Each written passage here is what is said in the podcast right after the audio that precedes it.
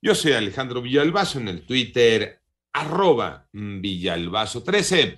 Es viernes 11 de marzo, Iñaki Manero, ¿cómo te va Iñaki? ¿Cómo estás Alex Villalbazo, Alex Cervantes? A todos los amigos de la República Mexicana, muchísimas gracias por estar en Panorama. Vámonos con el panorama COVID. Hasta el momento a nivel mundial se han registrado 453 millones 472.848 casos positivos por COVID-19 de acuerdo con las cifras de la Johns Hopkins. También, también nos muestra el número de muertos por la enfermedad, que llegó a los 6.029.862. Y vale la pena mencionar y recordar que Johns Hopkins recibe información de los países que mandan información. Entonces, cada país pues, manda la información que le interesa enviar. Entonces, escuchen esto que publica la revista, una de las revistas más prestigiadas sobre, sobre divulgación científica, la Lancet, divulgación médica. Eh, aunque la pandemia, la pandemia de COVID-19, dice la Lancet, habría provocado unos 18 millones 200 mil muertos en todo el mundo entre principios de 2020 y finales de 2021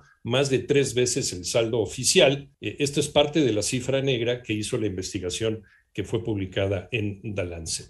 Vamos con las cifras de la pandemia en México. Las tiene Moni Barrera. Con el registro en las últimas 24 horas de 8.090 nuevos contagios, México alcanza ya 5.591.871 casos confirmados de COVID y 197 decesos más en un día. Así suman 320.607 fallecimientos. A través del boletín técnico, la Secretaría de Salud informó que la ocupación nacional hospitalaria en camas generales por COVID se mantuvo en 13% y en camas de terapia intensiva bajó a 9%. Hay 24.045 casos activos y la curva epidémica tuvo una disminución de 41%. En 88.9 Noticias, Mónica Barrera. Vamos con eh, mi compañero Martín Beltrán allá en Guadalajara porque eh, luego de varios eh, actos de violencia que se registraron la noche del jueves allá en Tamazula, las actividades en el municipio van a ser suspendidas hasta nuevo aviso. Martín, buenos días allá en Guadalajara. Iñaki, muy buenos días. Tras el incendio de dos camiones de carga en La Garita, gobierno de Tamazula de Gordiano anunció la suspensión de actividades en el municipio hasta nuevo aviso y recomendó a sus pobladores no salir de sus casas. A través de su cuenta oficial de Facebook, la alcaldía aseguró que las acciones serán llevadas a cabo para salvaguardar la integridad de los ciudadanos. La suspensión de actividades incluye clases en las escuelas del municipio. A las empresas privadas se les sugirió operar al mínimo. A las 22.30 horas de ese jueves se dio a conocer que dos camiones de carga habían sido incendiados intencionalmente en la comunidad de La Garita, poblado ubicado dentro del municipio de Tamazula. Un tractocamión quedó consumido en su cabina, mientras que el otro solo presentó afectaciones en el motor ambas cajas quedaron intactas. Es el panorama, Iñaki. Muchas gracias, Martín Beltrán, allá en Guadalajara, donde nos escuchas a través de iHeartRadio. El panorama nacional, enfrentamientos registrados eh, ayer en el eh, municipio de San Juan Parangaricutiro, allá en Michoacán, dejaron al menos cinco personas muertas y 32 detenidos. Esto lo informa la Secretaría de Seguridad Pública del Estado. Además, el alcalde del municipio de Aguililla, César Arturo Valencia Caballero, quien llevaba seis meses en el cargo, fue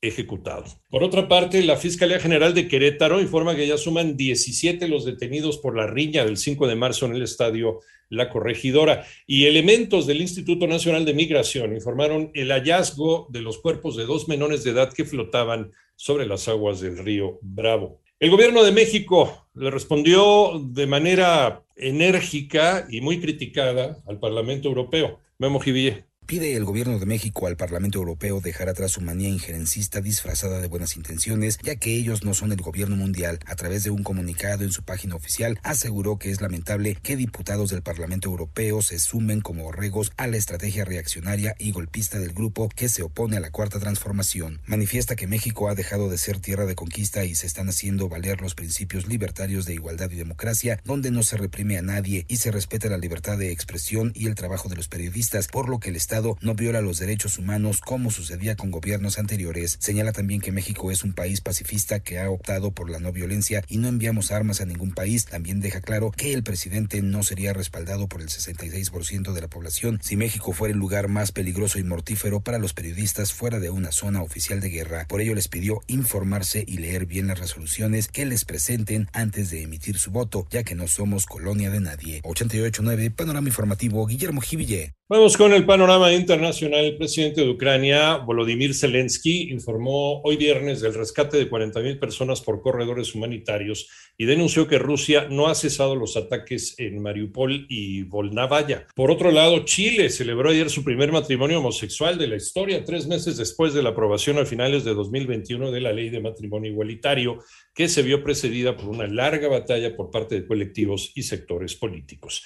Y el presidente de Guatemala, Alejandro Yamatei, pidió al Congreso que archive una ley aprobada inesperadamente esta semana que eleva las penas de cárcel por aborto y prohíbe el matrimonio igualitario. Además, advirtió que la vetará en caso de que le sea enviada para su promulgación.